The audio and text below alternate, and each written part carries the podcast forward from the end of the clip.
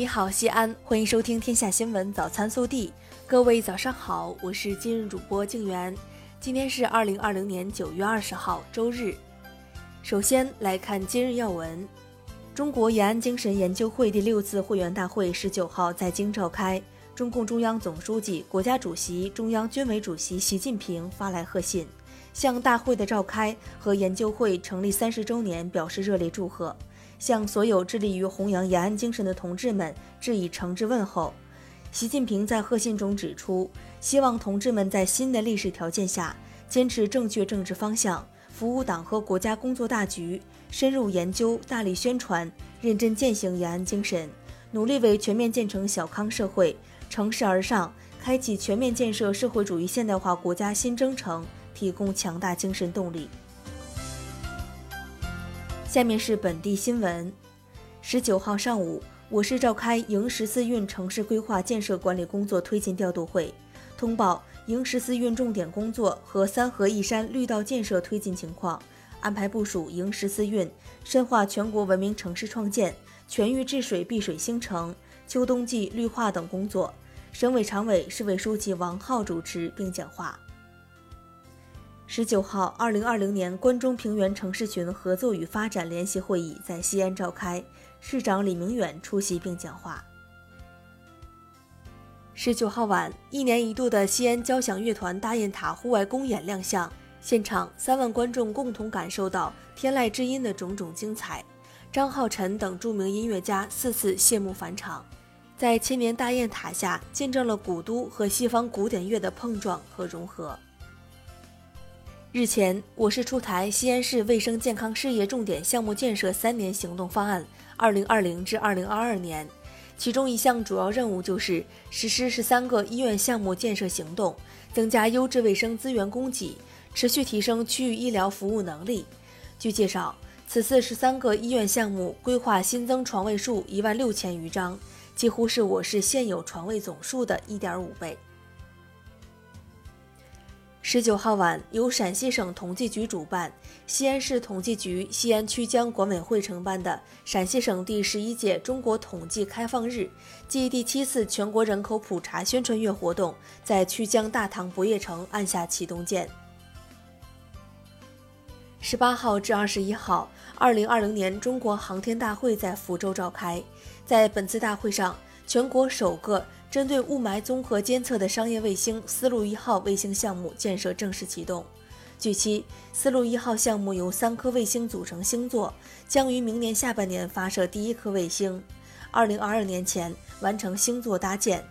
第一阶段重点监测西安及周边地区可覆盖国内地区的 PM 二点五、气溶胶等大气环境污染物，统计不同时间和行政区划的污染物浓度，提升自主可控的。环境应急突发事件处理能力。十九号，记者从陕西银保监局和陕西省保险行业协会获悉，截至九月十九号清晨五点四十五分，陕西全省经营车险的三十一家财产险公司已全部完成全国车险信息平台车险综合改革版本正式上线和出单验证工作。十九号，记者从市公安局交警支队获悉，西安交警违法踩缴在线处理程序升级上线，在西安交警微信服务号上就可以直接进行交通违法裁决缴费。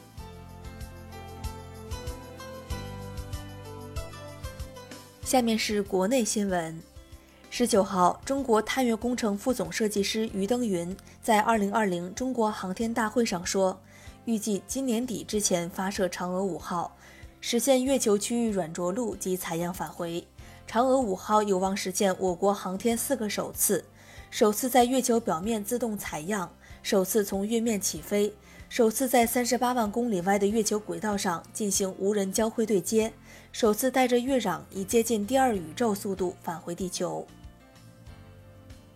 就美国境内禁止与 WeChat 和 TikTok 有关交易一事。十九号，商务部回应，美方以国家安全为由，禁止与移动应用程序 WeChat 和 TikTok 的有关交易，严重损害有关企业的正当合法权益，扰乱正常的市场秩序。中方对此坚决反对。十九号，人社部就二零二零年国庆节、中秋节假期加班工资计算问题进行明确。十月一号至四号，用人单位安排劳动者加班的，应按不低于工资的百分之三百支付加班工资报酬。十月五号至八号，用人单位安排劳动者加班的，应先安排补休；不能安排补休的，应按不低于工资的百分之二百支付加班工资报酬。在十月一号至八号期间，用人单位未安排劳动者工作的，按原有工资计发方式处理。中秋节和国庆节将至，巧合的是，两节同时出现在十月一号这一天。天文专家表示，就二十一世纪而言，这种巧合仅出现四次，比较罕见。上一次是二零零一年，另外两次是二零三一年和二零七七年。十九号，坐落在辽宁省丹东市英华山上的抗美援朝纪念馆重新免费向社会开放。经过五年多的翻修改造，这座反映抗美援朝战争和抗美援朝运动历史的专题纪念馆，在中国人民志愿军抗美援朝出国作战七十周年之际，以崭新的面貌呈现给世人。十九号晚，瑞丽召开新闻发布会，截至九月十九号十点三十分，所有二十八万七千二百五十四份样本检测完毕，检测结果均为阴性。至下午十九时，已反馈核酸检测结果二十七万零九百八十一人，实现了核酸检测采样全面清零、不落一户、不漏一人的既定目标。近日，山东省组织起草了《山东省铁路安全管理条例》草案征求意见稿，九月十八号起面向社会征求意见。其中，征求意见稿指出，强占他人座位、铺位或者殴打、谩骂、侮辱车站和列车工作人员的。对个人处五百元以上两千元以下的罚款。